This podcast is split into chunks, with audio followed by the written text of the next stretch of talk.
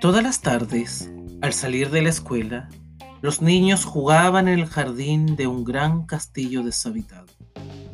Se revolcaban por la hierba, se escondían tras los arbustos repletos de flores y trepaban a los árboles que cobijaban a muchos pájaros cantores. Allí eran muy felices. Una tarde estaban jugando al escondite cuando oyeron una voz muy fuerte. ¿Qué haces en mi jardín? Temblando de miedo, los niños espiaban desde sus escondites, desde donde vieron a un gigante muy enfadado. Había decidido volver a casa después de vivir con su amigo, el ogro, durante siete años. He vuelto a mi castillo para tener un poco de paz y de tranquilidad, dijo con voz de trueno. No quiero oír a niños revoltosos fuera de mi jardín y que no se os ocurra volver a venir a verme. Este jardín es mío y de nadie más, mascullaba el gigante. Me aseguraré de que nadie más lo use. Muy pronto lo tuvo rodeado de un muro muy alto, lleno de pinchos. En la gran puerta de hierro que daba entrada al jardín, el gigante colgó un cartel que decía, propiedad privada, prohibido el paso.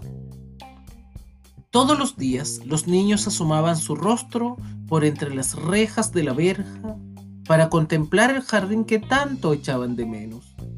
Luego, tristes, se alejaban para ir a jugar a un camino polvoriento. Cuando llegó el invierno, la nieve cubrió el suelo con una espesa capa blanca y la escarcha pintó de plata los árboles. El viento del norte silbaba alrededor del castillo del gigante y el granizo golpeaba los cristales. ¿Cómo deseo que llegue la primavera? suspiró acurrucado junto al fuego. Por fin, la primavera llegó, la nieve y la escarcha desaparecieron y las flores tiñeron de colores la tierra. Los árboles se llenaron de brotes y los pájaros esparcieron sus canciones por los campos, excepto en el jardín del gigante. Allí la nieve y la escarcha seguían helando las ramas desnudas de los árboles. La primavera no ha querido venir a mi jardín, se lamentaba una y otra vez el gigante. Mi jardín es un desierto, triste y frío. Una mañana, el gigante se quedó en cama, triste y abatido. Con sorpresa, oyó el canto de un mirlo. Corrió a la ventana y se llenó de alegría. La nieve y la escarcha se habían ido y todos los árboles aparecían llenos de flores. En cada árbol se hallaba subido un niño.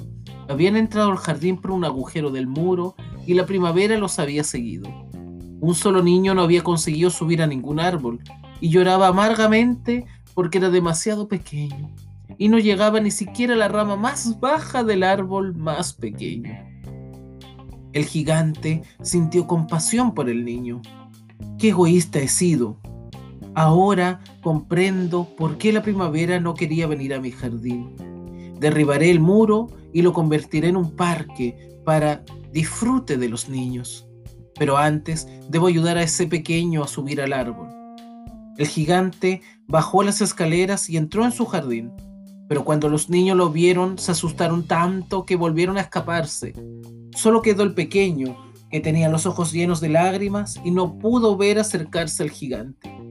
Mientras el invierno volvía al jardín, el gigante tomó al niño en brazos. No llores, murmuró con dulzura, colocando al pequeño en el árbol más próximo. De inmediato, el árbol se llenó de flores. El niño rodeó con sus brazos el cuello del gigante y lo besó. Cuando los demás niños comprobaron que el gigante se había vuelto bueno y amable, regresaron corriendo al jardín por el agujero del muro y la primavera entró con ellos. El gigante reía feliz y tomaba parte en sus juegos, que solo interrumpía para ir derribando el muro con un mazo. Al atardecer, se dio cuenta de que hacía rato que no veía al pequeño. ¿Dónde está vuestro amiguito? preguntó ansioso pero los niños no lo sabían. Todos los días, al salir de la escuela, los niños iban a jugar al hermoso jardín del gigante, y todos los días el gigante les hacía la misma pregunta. ¿Ha venido hoy el pequeño? También todos los días recibía la misma respuesta. No sabemos dónde encontrarlo. La única vez que lo vimos fue el día en que derribaste el muro. El gigante se sentía muy triste porque quería mucho al pequeño.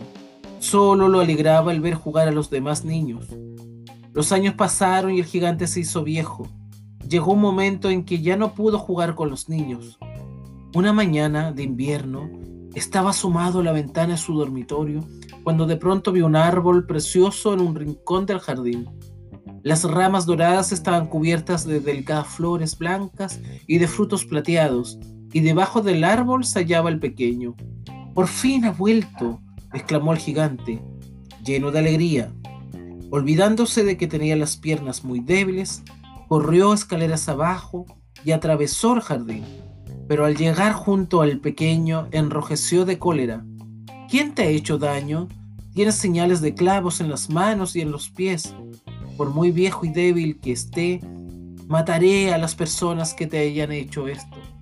Entonces el niño sonrió dulcemente y le dijo, Calma, no te enfades y ven conmigo. ¿Quién eres? susurró el gigante, cayendo de rodillas. Hace mucho tiempo me dejaste jugar en tu jardín, respondió el niño. Ahora quiero que vengas a jugar al mío, que se llama paraíso. Esa tarde, cuando los niños entraron el jardín para jugar con la nieve, encontraron al gigante muerto, pacíficamente recostado en un árbol, todo cubierto de flores blancas.